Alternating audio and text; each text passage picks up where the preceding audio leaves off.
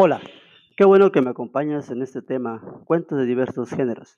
Mi nombre es Francisco Javier de la Cruz Castellanos y justamente platicaremos en este tema sobre qué es un cuento, su estructura y los tipos de cuentos que existen.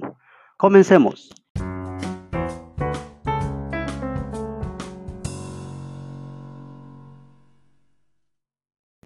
El cuento es un género literario que tiene una narración breve en la que se relatan hechos ficticios. Se caracteriza por tener una cantidad pequeña de personajes y argumentos medianamente sencillos. El cuento se, estructura en tres partes. Uno, inducción, inicio o planteamiento. Es la parte inicial del cuento donde se presenta a los personajes y sus propósitos. Dos, desarrollo nudo medio. Es la parte donde surge el conflicto, donde la historia toma forma y suceden los hechos más importantes. Desenlace final o fin.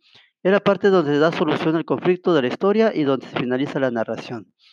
Se pueden diferenciar los siguientes subgéneros. Cuento policíaco, policial o detectivesco.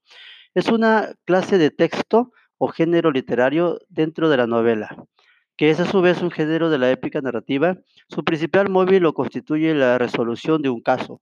El protagonista, un policía o detective, resuelve el caso usando la razón, basándose en la indagación y la observación, o usando la intuición, los sentimientos y la deducción.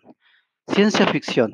Es un género especulativo que relata acontecimientos posibles desarrollados en un marco espacio-temporal puramente imaginario. Se fundamenta narrativamente en los campos de las ciencias físicas, naturales y sociales. La acción puede girar en torno a un abanico de grandes posibilidades. Viajes interestelares, conquistas del espacio, consecuencias de un desastre terrestre o cósmico, evolución humana sobrevenidas por mutaciones, evolución de los robots, realidad virtual, existencia de civilizaciones alienígenas, etc. Es una acción, puede tener lugar en un tiempo pasado, presente o futuro, o incluso en tiempos alternativos ajenos a la realidad conocida y tener por escenario espacios físicos, reales, imaginarios, terrestres o extraterrestres, o espacios internos de la mente. Cuento fantástico.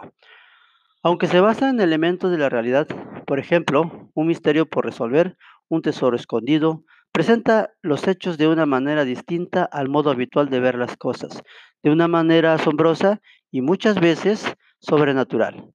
Esta situación provoca descontento e inquietud en el lector. Cuentos de hada.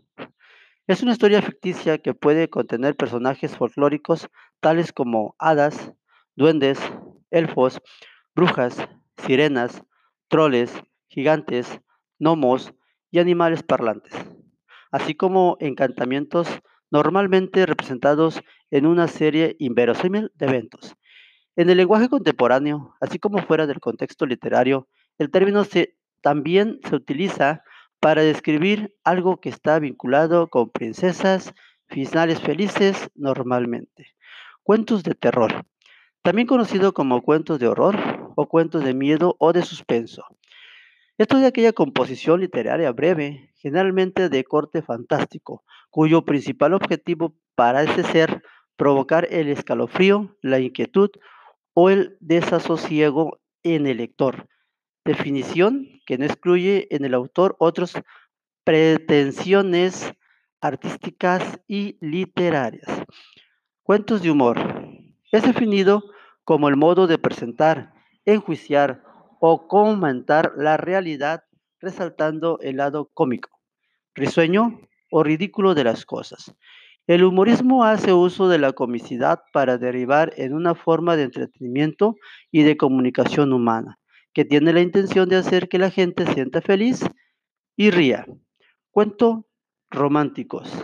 Las características más notorias del cuento romántico son culto al yo, extremo individualismo, exotismo, gran cantidad de los cuentos románticos que tienen algún elemento exótico extraño, primacía de la sensibilidad y la emoción sobre la razón.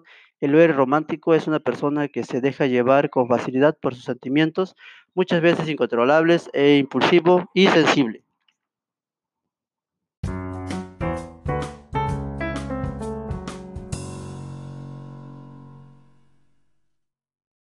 Qué bueno que me acompañaste en este primer tema. Espero te haya sido interesante y de mucho provecho. No olvides suscribirte al canal y compartir este podcast con los demás. No te pierdas el tema de la próxima semana. Adiós.